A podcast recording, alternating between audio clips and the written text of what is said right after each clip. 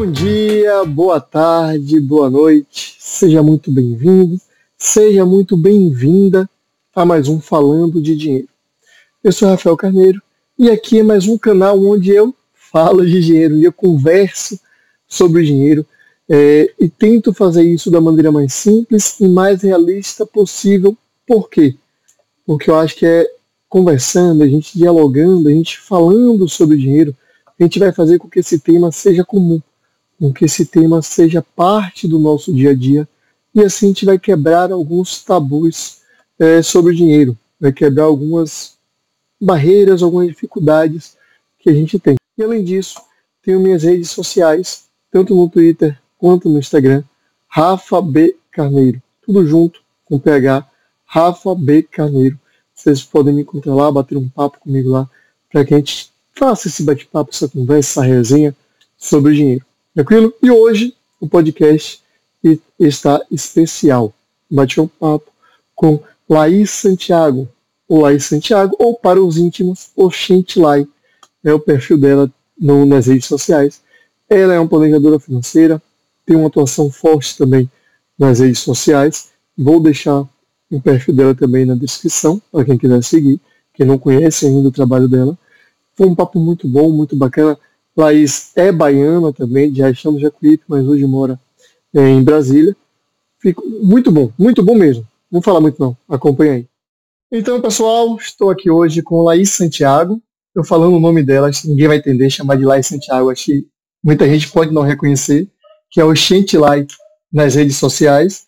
Lai, muito obrigado por ter aceitado participar do podcast e eu acho que é a primeira vez que dois baianos participam de um podcast de finanças pessoais a gente está inaugurando uma, uma, era aqui na, no, no, universo das finanças pessoais. Muito obrigado pela presença, Lai. Eu que agradeço, Rafa. Realmente é muito difícil a gente furar a bolha sudestina quando o tema é mercado financeiro, quando o tema é dinheiro.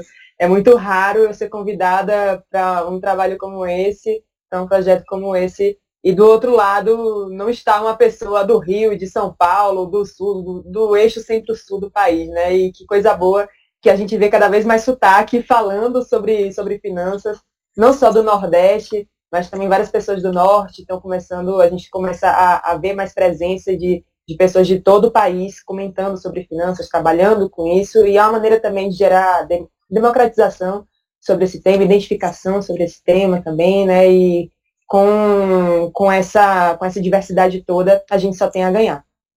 E eu acho até, a gente indo para esse campo da, da re, região né, do país, tem uma visão aqui no Nordeste, o estilo de vida, modo de vida, a realidade é completamente diferente da realidade do Sul do Sudeste. Eu acho que até a gente pode falar de maneira mais apropriada e mais identificada com a realidade da região. Né? A gente vê muitos Faria falando que é um completamente diferente modo de vida que a gente tem. Sim, com certeza. Eu vejo que as preocupações são outras, o ritmo é outro também, o ritmo de vida é muito diferente.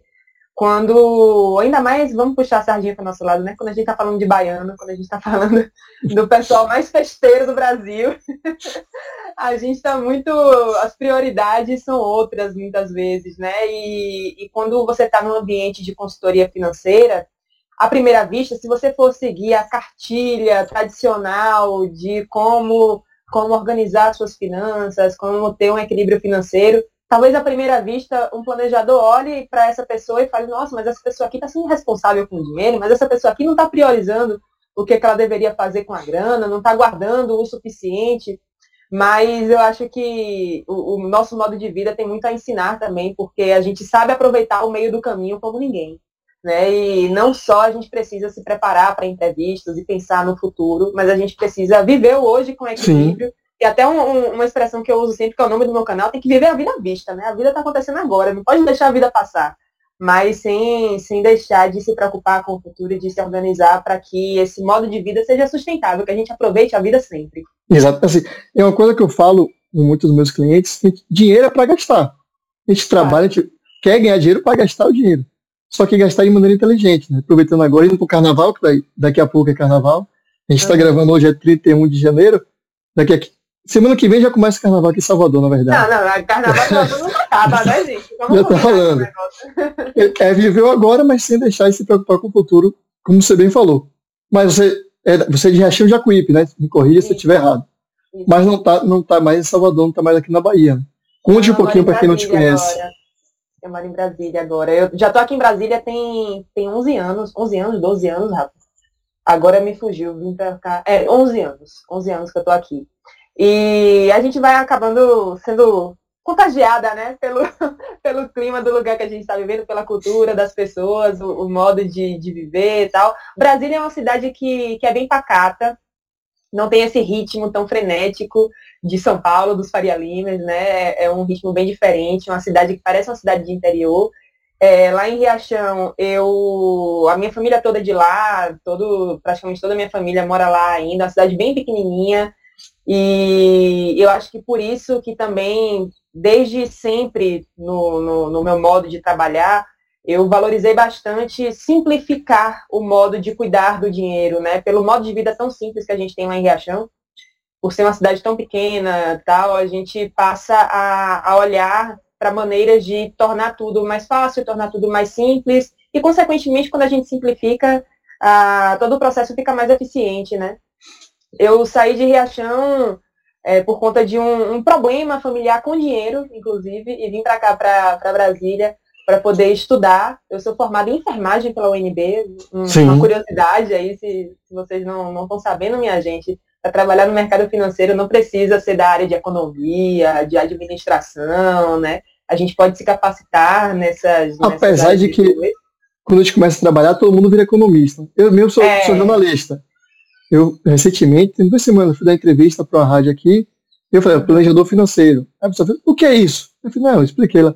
Ah, não, é melhor botar economista. Eu falei, não, mas eu não sou economista. Aí fiquei discutindo, eu falei, ah, bote o que você quiser. O importante é bote economista, que eu vou falar. viro economista, não tem problema não. Você tá querendo, então bote aí.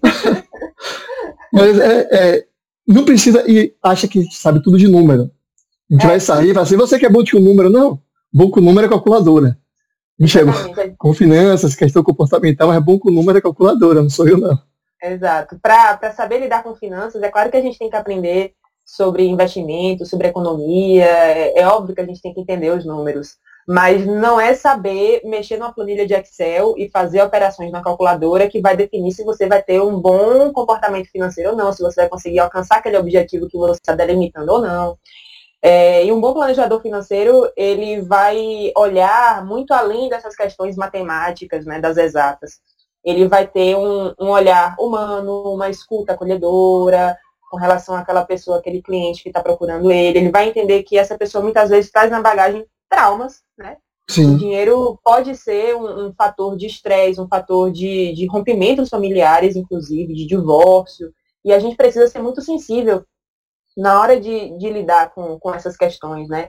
Eu sou muito feliz de ter me formado em enfermagem, porque a profissão da enfermagem, ela dá muita ferramenta para isso, sabe, Rafa? Ela dá muito, muito material para que a gente acolha quem está buscando ajuda, porque no final das contas é um tipo de cuidado também. Você ser planejador financeiro, né? Você está cuidando do dinheiro da pessoa que é um pilar fundamental para que ela viva a vida, para que ela tenha independência, para que ela tenha qualidade de vida, para que ela tenha saúde, né? Porque talvez se ela não souber lidar com dinheiro e ela acabar se endividando, é muito comum que as pessoas adoeçam psiquicamente, tenham problemas de saúde mental e isso afeta toda a saúde dessa pessoa, Sim. toda a vida dessa pessoa, né?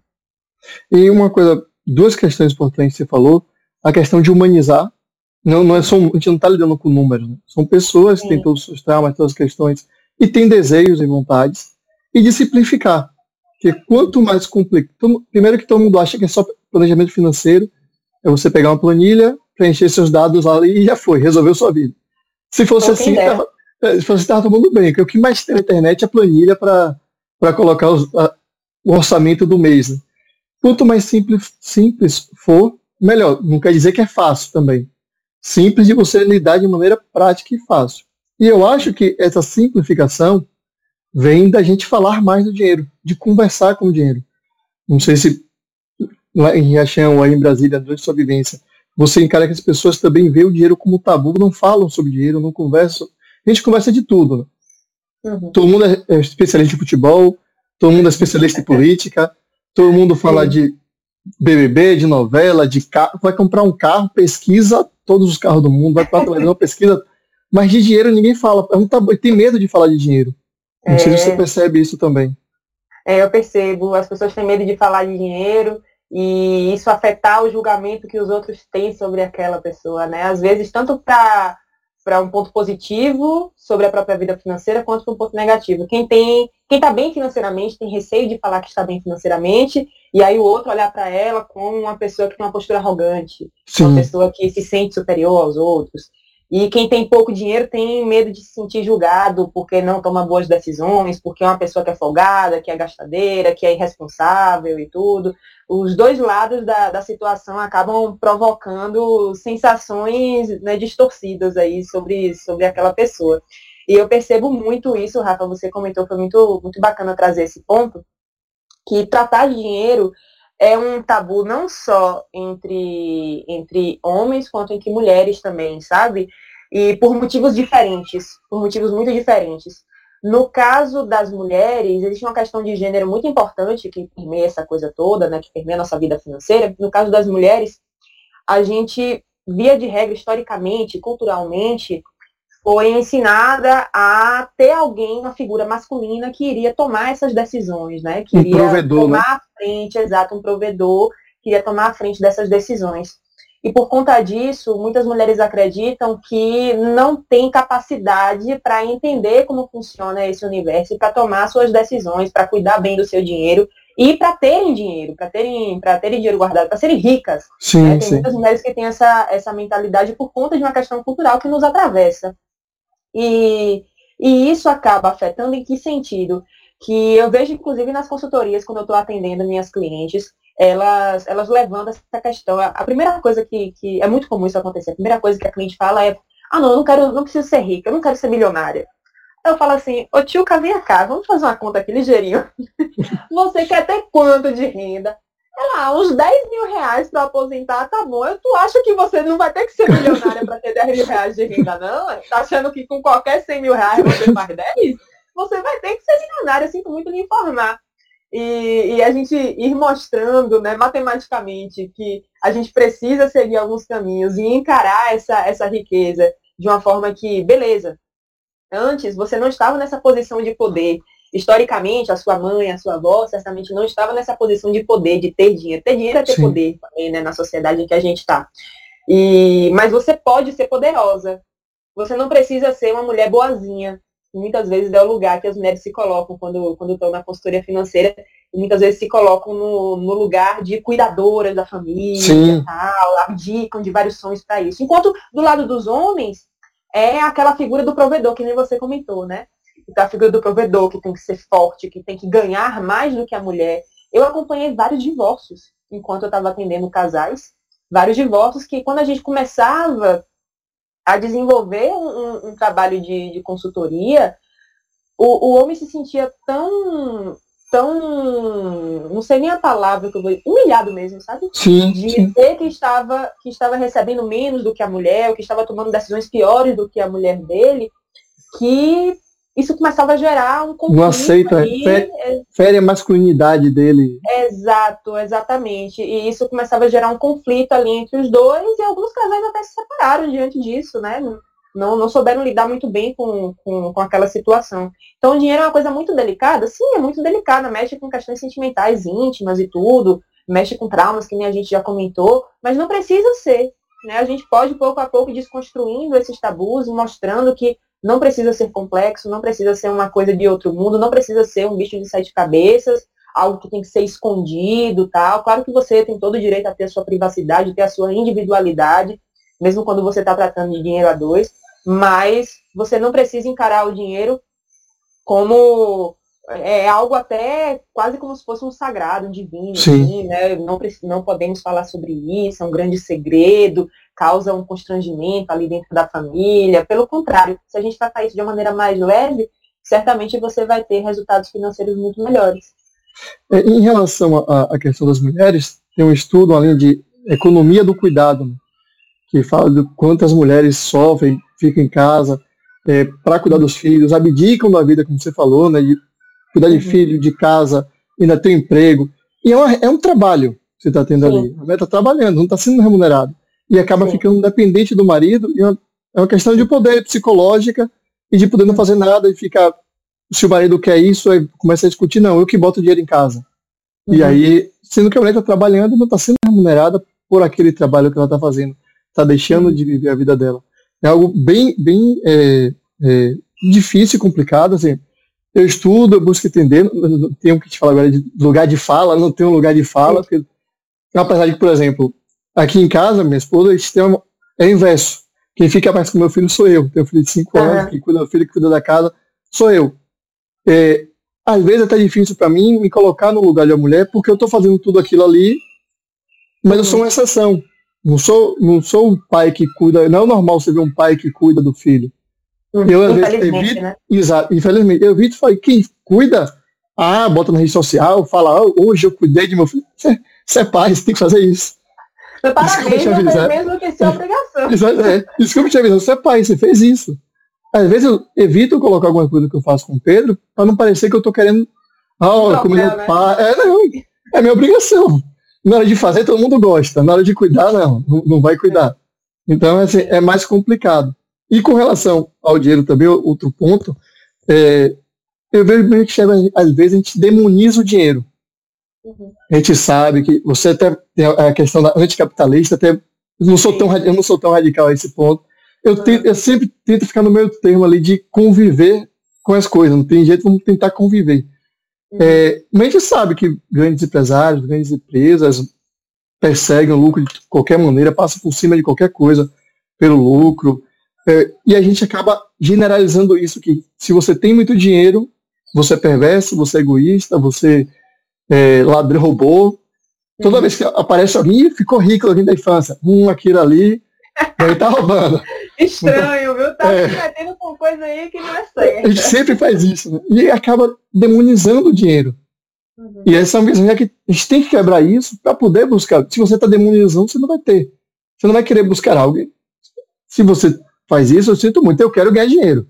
Acho que você também quer ganhar dinheiro. Não vou passar por cima de ninguém, vou ficar na minha linha, porque eu quero viver bem. E aí, a gente, todo mundo quer viver bem, quer ter uma casa boa, quer comer do banho do melhor, quer ter um carro, quer poder viajar, quer fazer tudo. Claro, desde que é o problema para mim não é o dinheiro, são as pessoas. É a ética de cada um. Não sei se você enxerga, se você concorda com isso. Eu tenho alguns pontos de divergência e alguns pontos que eu concordo com você. O que, que acontece? Eu vejo o, o capitalismo como um sistema que é radical. Né? Eu acho que o anticapitalismo é a saída moderada para a coisa. Eu acredito que quando, quando a gente tem um sistema que tem como principal o, o principal pilar dele o lucro, a gente já percebe que esse sistema não é sustentável, porque é impossível a gente gerar lucro para sempre. Para a gente gerar lucro para sempre, a gente tem como pressuposto que a gente precisa extrair recursos de algum lugar e esses recursos vão ser é, menos valorizados do que aquele que eu vou gerar depois. E até mesmo quando a gente olha para a natureza, né, dentro da natureza, a gente não consegue ter uma árvore que cresce para sempre. Sim. A gente não consegue ter um bicho que cresce para sempre. A gente tem um, um, período de crescimento e depois de um certo tempo a gente tem estagnação.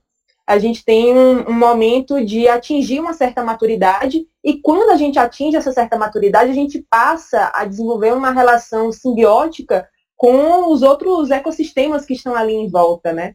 Então a árvore cresce, cresce, cresce, cresce, chega lá, ela começa a cair as folhas, ela começa a servir de alimento para outros animais que estão ali embaixo e tal, e gera todo um, um, uma relação simbiótica ali, mutualista e por aí vai.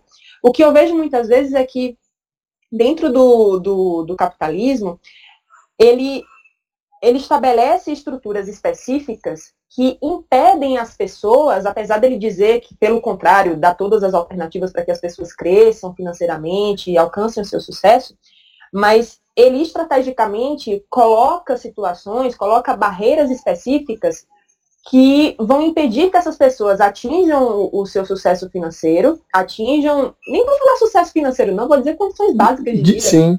Né? Porque em algumas situações as barreiras são tamanhas que, que a pessoa não consegue nem ter o mínimo para viver com dignidade, né?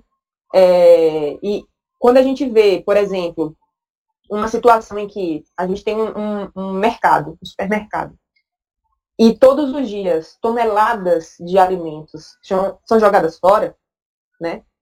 E isso é proposital para que a gente mantenha o preço Sim. em um patamar específico, né? A gente mantenha aquela balança da oferta e da demanda bem equilibrada a favor dos, dos empresários, isso é um problema. Se a gente vê um, um, uma onda de demissões né, no mundo todo, em especial nos Estados Unidos, agora essa onda está vindo para cá para o Brasil, de demissões que estão acontecendo, em especial para poder abaixar o, o, o, preço, né, o salário, o salário dos desenvolvedores, sendo que existe demanda para isso, existe demanda para contratar essas pessoas, a gente tem alguma coisa errada. Então eu vejo que o capitalismo ele coloca armadilhas específicas que pioram a vida das pessoas de maneira proposital para que ele possa lucrar com isso. Eu acho isso uma coisa muito ruim. Eu não sou comunista, eu sou anticapitalista, mas eu não sou comunista. Muita gente acha que é que nem que é igual a mesma coisa. Não, sim, é, sim. Acho não, que é a mesma coisa. Eu concordo com você nesse ponto também da, das uhum. armadilhas do capitalismo e da questão uhum. do que o pessoal fala, não, meritocracia, todo mundo tem condições iguais. Não tem. Basta passa, passa um ano aqui em Salvador, no interior da Bahia, e passa um ano é, e veja as condições em, em, São Paulo, no Rio, é completamente diferente.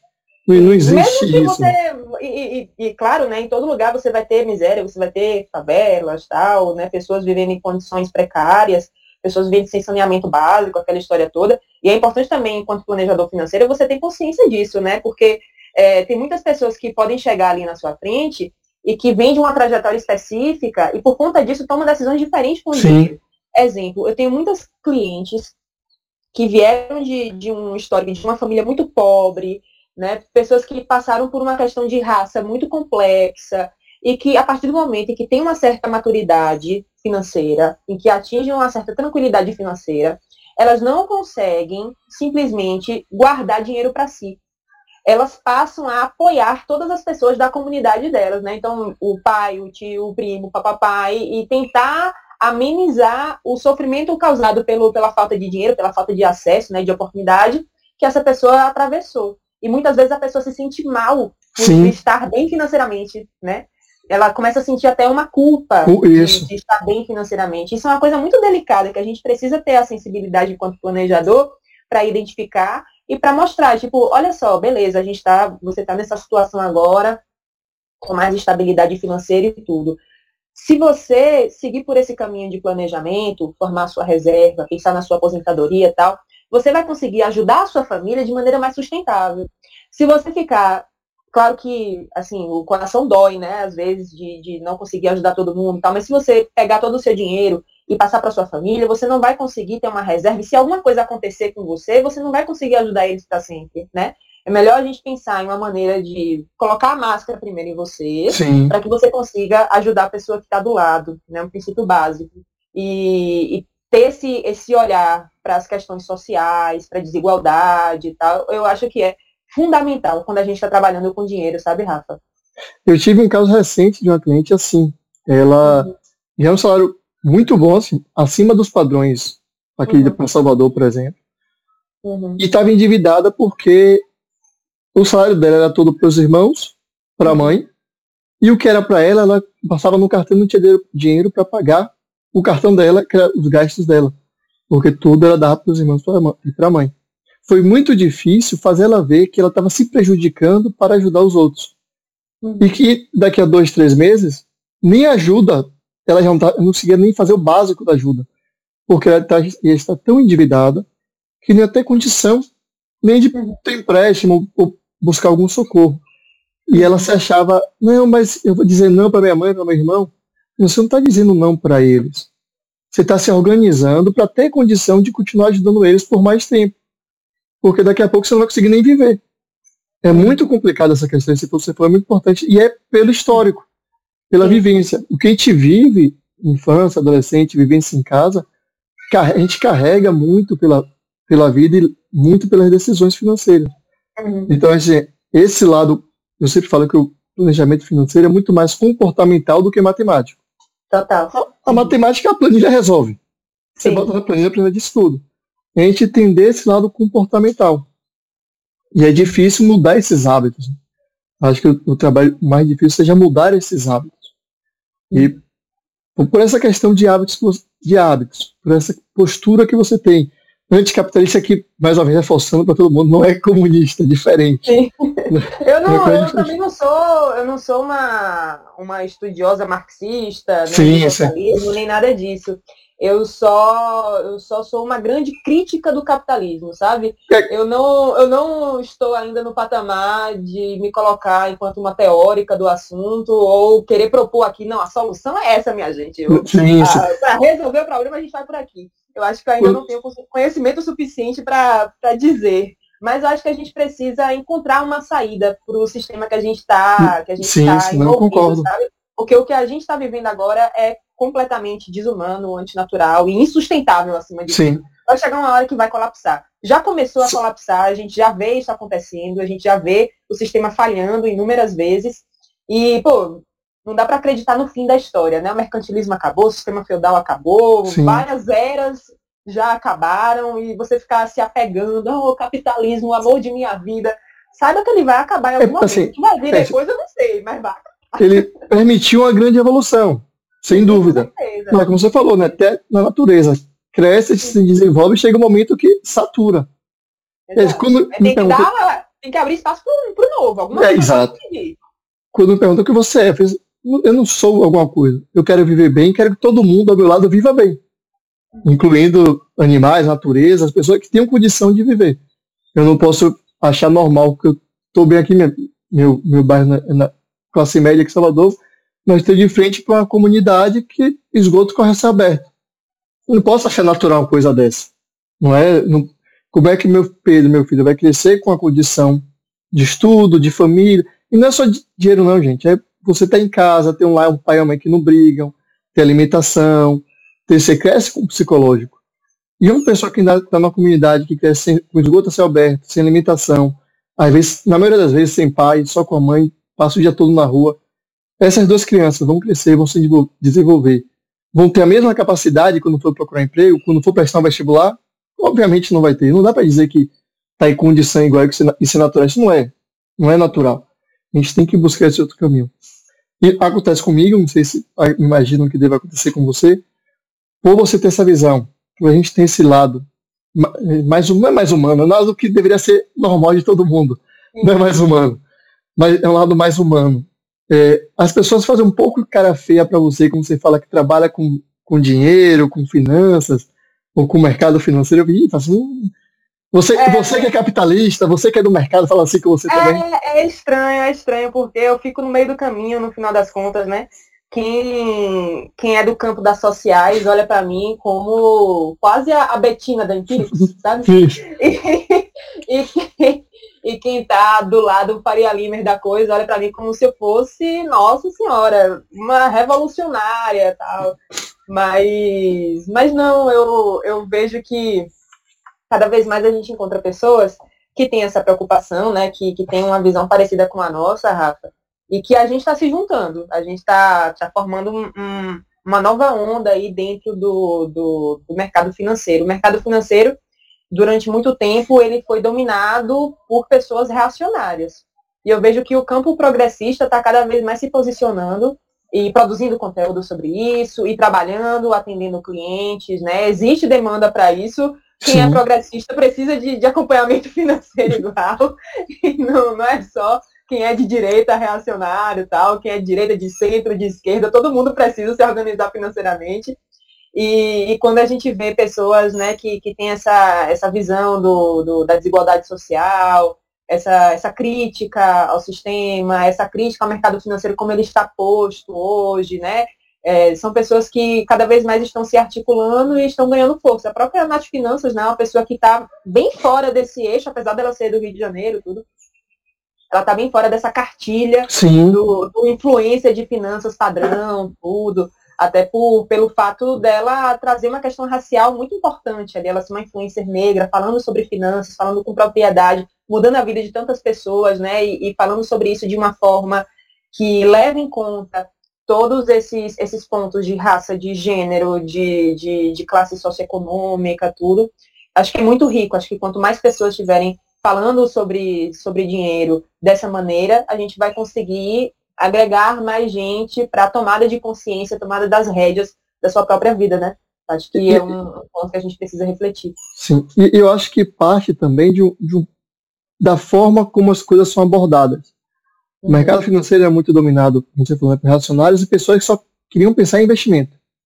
É aquela pessoa que acha que vai ficar rico na bolsa. Sinto muito. Dobre sua renda. É, sinto muito, você não vai ficar rico na bolsa. Se você acha, já pare de ouvir o podcast aqui, que aqui não vai ter isso não.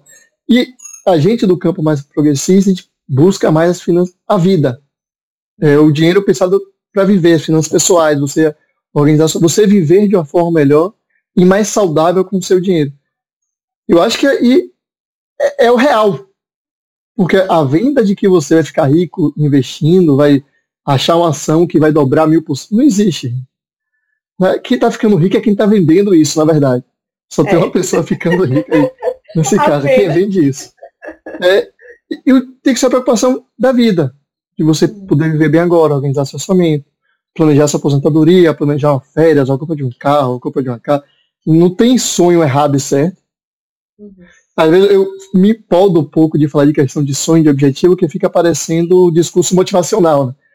Vamos realizar seu sonho. Não, não é. Mas seus objetivos, quero comprar casa, quero sair da casa dos meus pais, quero ter um carro, quero ter uma moto, o que for.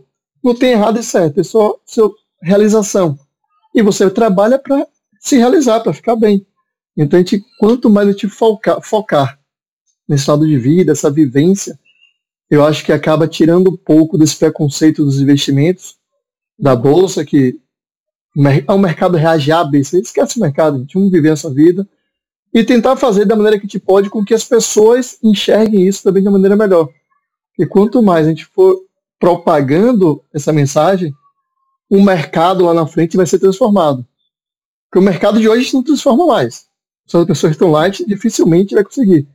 Vamos transformando para que as pessoas, novas gerações, as pessoas comecem a enxergar é, a realidade, o, o, lado financeiro, as finanças pessoais, de uma maneira mais realista e mais tranquila.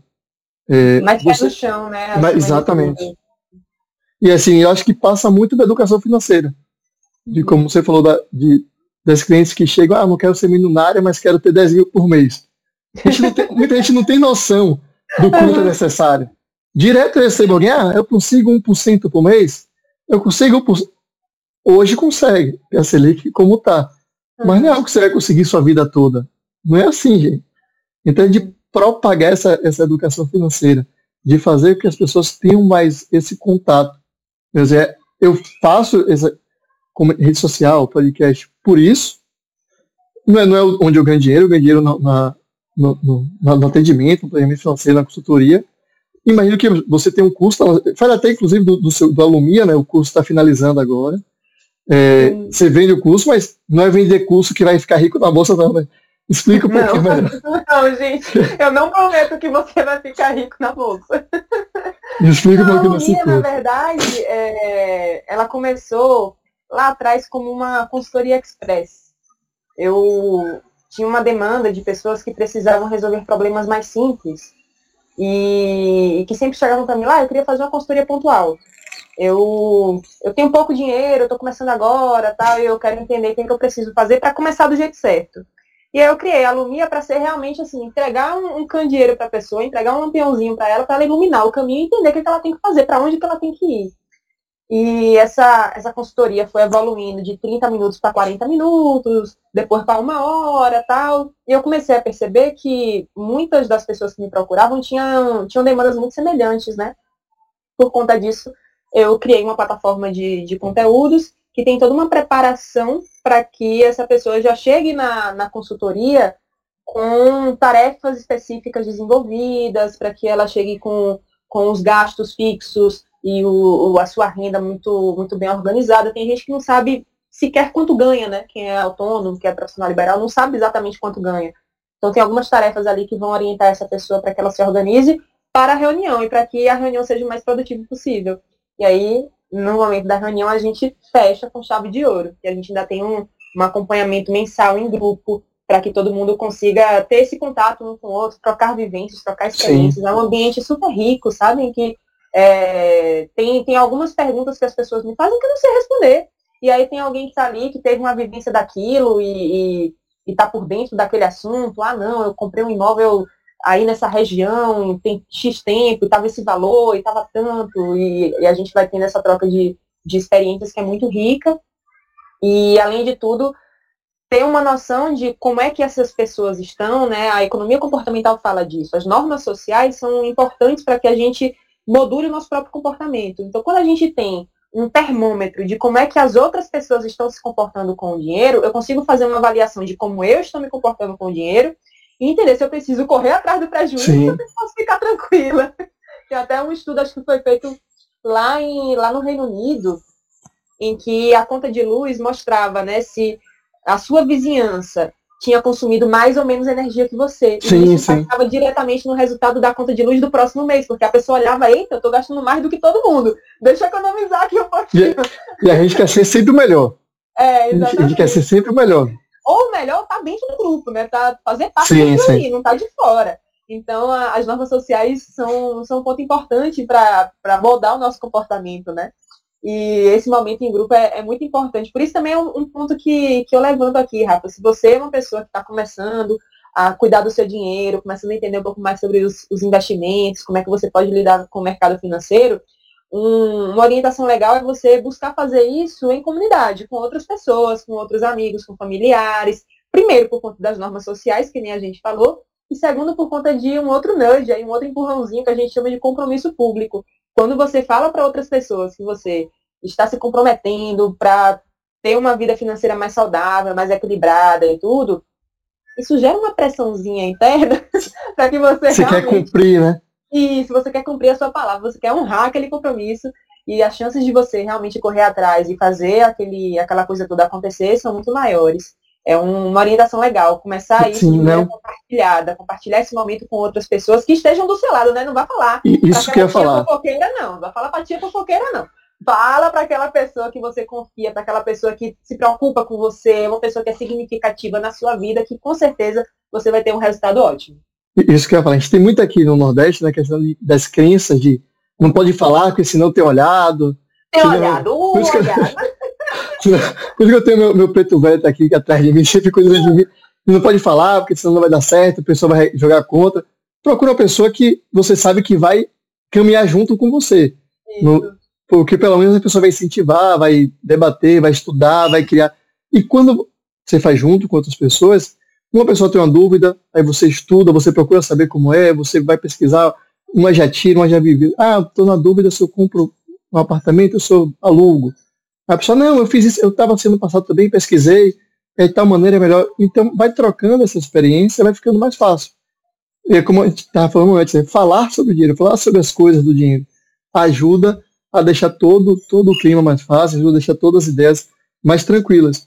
E eu acho que isso aí quebra e ajuda a, a disseminar um pouco aquela ideia também de que cuidar do dinheiro, planejamento financeiro, não é para todo mundo é só quem tem dinheiro que pode fazer isso, só quem é rico, só quem. É bem verdade que você ter um planejador financeiro ao seu lado vai custar um custo valor, afinal a gente precisa pagar nossas contas também. É, gente, por favor, a gente é filho de Deus. Que, não, é porque é crítica do capitalismo que a gente não quer dinheiro. Não é, é uma coisa. A gente está dentro do capitalismo. Exatamente, tem que viver, tem que pagar as contas. É, mas é para todo mundo. Dentro da realidade de cada um, você conteúdo na internet tem de sobra, tem tem Nath Finanças, tem é, Eduardo Amuri tem um conteúdo muito bom, tem Oxente lá no, no Instagram, Oxente, arroba Oxente lá, Oxente mesmo, como se escreve Oxente, que é, pra quem não é do Nordeste, Oxente é com X, viu, gente? É, é. Já vi de cada jeito por aí. E é com E no final, tem é, é, também. É, Oxente lá, conteúdo tem de sobra. A partir do momento que você vai conseguindo evoluir, você pode ter um planejador, pode ter consultoria, pode ter um curso, você vai avançando. É, mas é para cuidar do dinheiro é para todo mundo. E eu acho que principalmente para quem tem pouco. Porque não é aqueles vídeos que a gente vê no Instagram, no TikTok, rolando no Instagram de vez em quando. Como viver com 1.500 reais. Aí fica a, Ai, dançando e apontando. só, só serve naquele vídeo. 300 reais. É. Só serve naquele vídeo. Uma pessoa nunca saiu de casa para procurar quanto é aluguel, para ver quanto é. E aí, às vezes pega um exemplo de uma pessoa que vive com um salário mínimo, conseguiu transformar e acha que todo mundo consegue. Uma, pinça um exemplo e diz que, ah, mas tal pessoa conseguiu. Tá bom, você está pegando tal pessoa de 5 milhões que ganha um salário mínimo. E você quer dizer que todo mundo vai conseguir? Não, não é assim. Mas, principalmente quem tem pouco, é que tem mais que cuidar. É que tem mais que saber a importância de, do que está pagando no gás, de saber de o que fazer no mercado, de saber o impacto do crediário, o impacto de você ir no banco, aquele pessoa, ou tá passando aqui na Avenida 7, em Salvador, empréstimo, não consegui nada. Meu Deus, quando era criança eu só comprava é, presente na Avenida 7. É, aí você passa lá e vê o panfletozinho, consignado, consignado aqui, não sei o quê. É. De saber aquele impacto, que aquele, a, a pessoa brilha o olho, né? Vou pegar dois mil reais de vez. Mas qual vai ser o impacto daqui a dois, três, quatro meses na, na sua vida? Tem que saber isso. E é importante saber isso. É quem mais precisa. Não é que tem muito. Quem tem muito, claro, que precisa para se organizar. E tem muita gente que ganha muito e que está endividado. Não acha que é. Falar, ah, como é que consegue? Pô, gente, é, é, é são seres humanos, né? independente de quanto ganhe, é ser humano e tem suas falhas. Mas eu acho que, e eu defendo, tento colocar nas cabeças das pessoas, eu nem colocar que eu não quero impor nada para ninguém, mas tento mostrar para as pessoas que todo mundo precisa desse cuidado. É, e às vezes é difícil pelo preconceito. De que falar, não, eu não preciso do entender meu dinheiro, eu preciso ter o dinheiro. Precisa dos dois. Talvez se entendesse ajudasse a passar, diminuir o aperto no mês. Não quer dizer que vai, que vai resolver, que tem essa ideia de que a educação financeira vai resolver tudo, não. Não vai resolver nada. Não vai resolver. O que vai resolver é dinheiro. É condição básica, é saúde, é, saneamento, é você é política uma vida pública. boa. Exatamente, é isso que vai resolver. Mas se tiver política pública, você não tiver educação financeira, você coloca a política pública a perder. Uhum. Você, você pensa igual também? Sim, eu concordo 100%, Rafa. Eu vejo que é muito mais difícil para quem ganha menos cuidar do, do dinheiro, apesar de ser ainda mais essencial, né, ter essas noções e entender quais são as armadilhas aí que aparecem o tempo inteiro para quem tem pouca grana, que nem você comentou do crediário, cartão de loja, tal. A gente sabe que é totalmente direcionado para um público, para uma classe específica, né? Que não tem conhecimento sobre isso e que vai acabar se enrolando no final das contas. Inclusive, saiu a pesquisa da Serasa no ano passado sobre o perfil de endividamento e consumo no brasileiro em 2022. E o, o principal motivo é de doer o coração quando eu vi isso, eu até arrepio de lembrar o principal motivo das pessoas terem se endividado foi por conta do uso do cartão de crédito. Aí você vai lá e fala, ah, essa pessoa comprou um monte de blusinha, tal, tá comprando Sim. sapato, bolsa e indo pra festa. E quando você olha, a pessoa usou o cartão de crédito para comprar comida. Porque ela não tinha dinheiro para pagar o, o, o, mercado, a padaria, a feira de verdura, né? Precisou usar o cartão para colocar comida na mesa Pro de básico, casa né? e, e, exatamente. E acabou se enrolando por conta disso. Um, um acesso que deveria ser básico, que todo mundo deveria ter condição de, de receber. Eu até eu tenho um posicionamento muito forte com relação a isso. Eu acho que a gente não deveria pagar por comida. Eu acho que a gente não deveria pagar nem por comida, nem por água, nem por moradia. Todo mundo devia ter direito. O Estado deveria garantir essas três coisas para todo mundo. Não é possível, não é possível. Eu não cheguei a esse ponto ainda não. 2023, 2023, se a pessoa não tiver dinheiro, ela morre de fome? Como assim, sim, gente? Sim. Tipo, não, não, não, é, não, não tem cabimento para mim uma coisa dessa. Então a gente vê essa, essa coisa toda, né? E por que, que é tão difícil para uma pessoa que está numa situação é, menos favorável financeiramente, tem mais dificuldade, para além das questões óbvias, né? De não ter dinheiro e das preocupações e tal. Em termos comportamentais, a gente acaba ficando, a gente acaba ficando de frente com uma com um viés que se chama viés do presente. O viagem do presente, ele fala da nossa dificuldade, da nossa tendência em olhar apenas para o momento atual e a nossa dificuldade de não conseguir olhar para o futuro. E o futuro, Sim. não estou falando assim, mês que vem, não, estou falando semana que vem mesmo. Quem está numa condição socioeconômica muito desfavorável, quem está muito arrochado, muito, muito endividado tal, começa a colocar na balança, poxa, a minha vida financeira é tão difícil, é tão difícil, é tão complicada, eu não consigo realizar os meus objetivos, todo mês é a mesma penúria, o mesmo sofrimento, eu tenho que aproveitar o agora mesmo, porque se eu não gastar esse dinheiro agora, eu não vou conseguir ter prazer nunca nessa vida. Sim.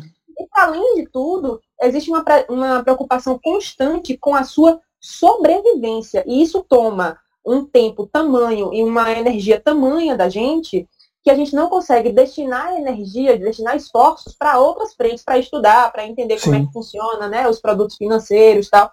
A gente fica cansado, a gente fica sobrecarregado com o tanto de coisas que a gente precisa equilibrar quando está numa situação financeira mais difícil. É só pegar uma pessoa que, por exemplo, perdeu o emprego. A pessoa que perdeu o emprego, ela não consegue pensar em outra coisa que não seja isso. Ela fica preocupada com a conta de luz que ela vai pagar, ela fica preocupada que vai sujar o nome, Aí, se isso acontece, se ela suja o nome, se ela não consegue pagar as contas, fica o banco o dia inteiro ligando para ela, que gera um constrangimento e tal. São muitos pratinhos que a gente precisa equilibrar ao mesmo tempo e que faz com que a gente não tenha disponibilidade energética para lidar com as outras coisas, para estudar, para correr atrás, para isso, para aquilo. Para além da questão da renda, né, Rafa? Para além de, da questão da ausência da renda, e, e, de uma renda muito limitada, de uma dificuldade para ter acesso às coisas tal. É, é realmente é aquela questão da, da mentalidade da escassez, né? A gente tem uma banda, uma largura de banda de pensamento, e quando você está limitado, você está sem comida, sem dinheiro tal, sua mentalidade, sua largura de banda, pensando na internet, assim, por exemplo, para pessoas entenderem, você diminui a capacidade de raciocínio. Você não consegue raciocinar muito bem. Você não consegue saber mais se 2 ou 2 é 4. É mais difícil você raciocinar e você acaba tomando decisões erradas. Você acaba se prejudicando e, como você falou, pensando no presente. Pintou um dinheirinho aqui, você está sofrendo tanto, você quer curtir. Você vai apagar um incêndio. Exato. e você está sofrendo para ser uma semana apertada, 50 reais a mais. Vai pro bar de noite gasta 50 reais. No... Fala, ah, mas também o que tinha foi pro bar. Cara, a pessoa passou um mês sem fazer nada. A pessoa não consegue raciocinar direito. E o impacto de um erro desse na pessoa que ganha pouco é muito maior do que o impacto de quem ganha, não é que ganha muito, é que ganha bem, razoavelmente bem. Todos nós erramos, tomamos decisões erradas. Ah, é, mas também foi comprar iPhone, mas também é pobre quer comprar celular. Gente, todo mundo quer. E o capitalismo faz com que todo mundo queira. É feito para que todo mundo queira comprar. Só que eu, eu, posso não ter condição de comprar iPhone, por exemplo. Vou comprar iPhone, vai ser um erro, vai ter impacto na minha vida. Só que vai para que tá X. Uma pessoa que ganha um salário mínimo é impactada do mesmo jeito, tem a mesma vontade de comprar iPhone, o impacto na vida dela é muito maior, porque a renda que ela ganha é menor. É, é menor. Então, gera esse impacto. O erro é o mesmo, por dois lados. A gente foi movido pela propaganda, pela insistência, todo mundo novela, Instagram, e só todo mundo com o iPhone na mão, é mais bonito, é, é, uhum. claro, é termos de status. Né?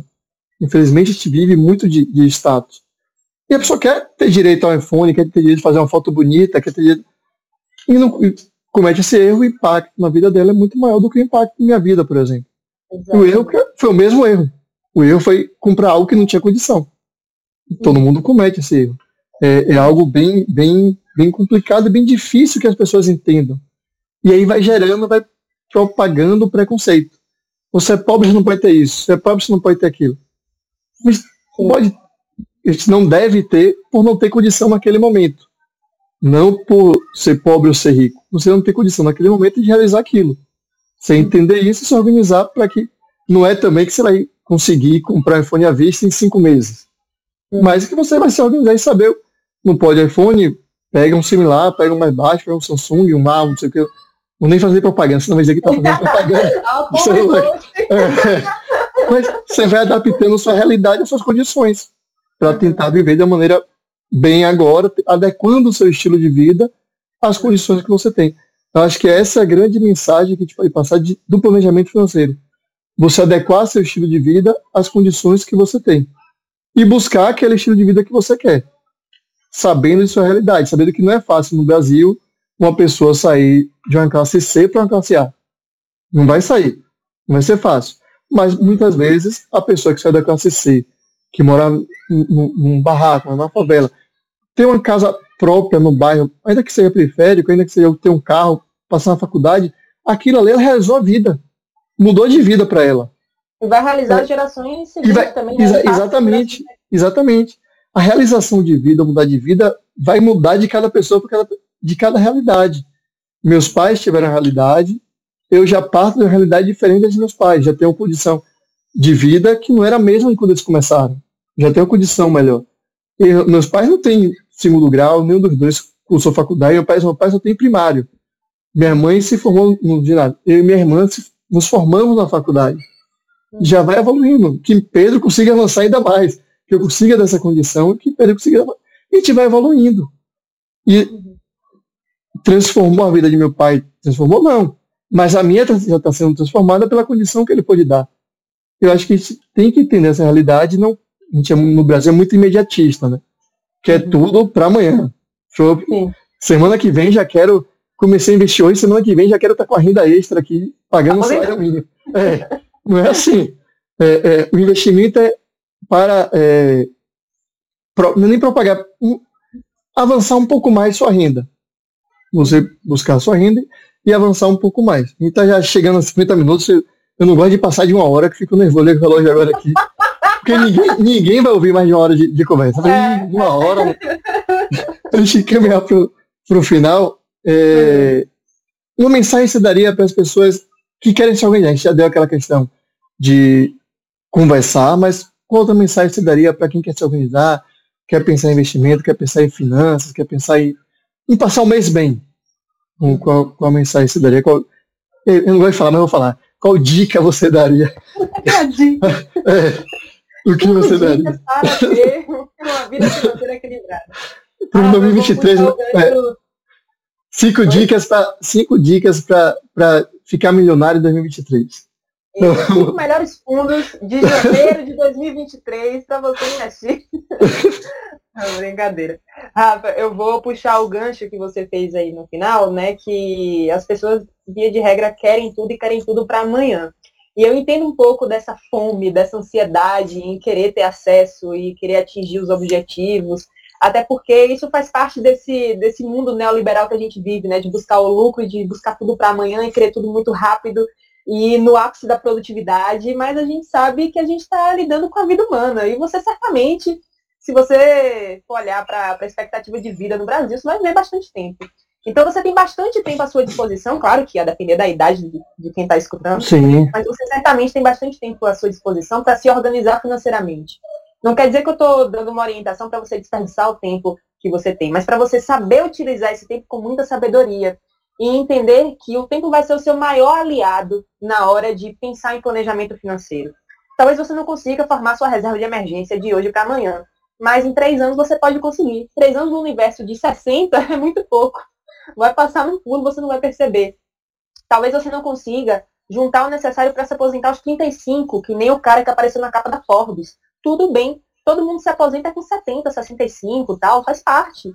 Você não precisa querer fazer as coisas numa pressa louca, porque alguém de repente falou que o, o ápice da, do sucesso é você correr um, um, um, 100 metros aí, né? Dar um tiro de 100 metros. Não, a vida é uma maratona, você tem que manter a constância e pouco a pouco montar o seu planejamento, atingir os seus objetivos contando com o tempo. O tempo ele vai atuar a seu favor. O tempo é o fator exponencial da fórmula dos juros compostos. Sem o tempo a gente não é nada. Por isso, a minha mensagem aqui para você, a minha recomendação é saiba usar o tempo a seu favor e conte com o tempo na hora de você planejar suas finanças, em especial quando você for olhar mais adiante para o futuro, para a aposentadoria sem deixar de viver, né? Sem estragar a família. Sem deixar de viver, sem, com certeza. Sem largar... Por isso é importante contar com o tempo, porque se a gente Exatamente. não contar com o tempo, a gente não vive. Vai ficar só guardando, guardando, guardando e, e, tomar uma cervejinha, comer uma bará ali, nada.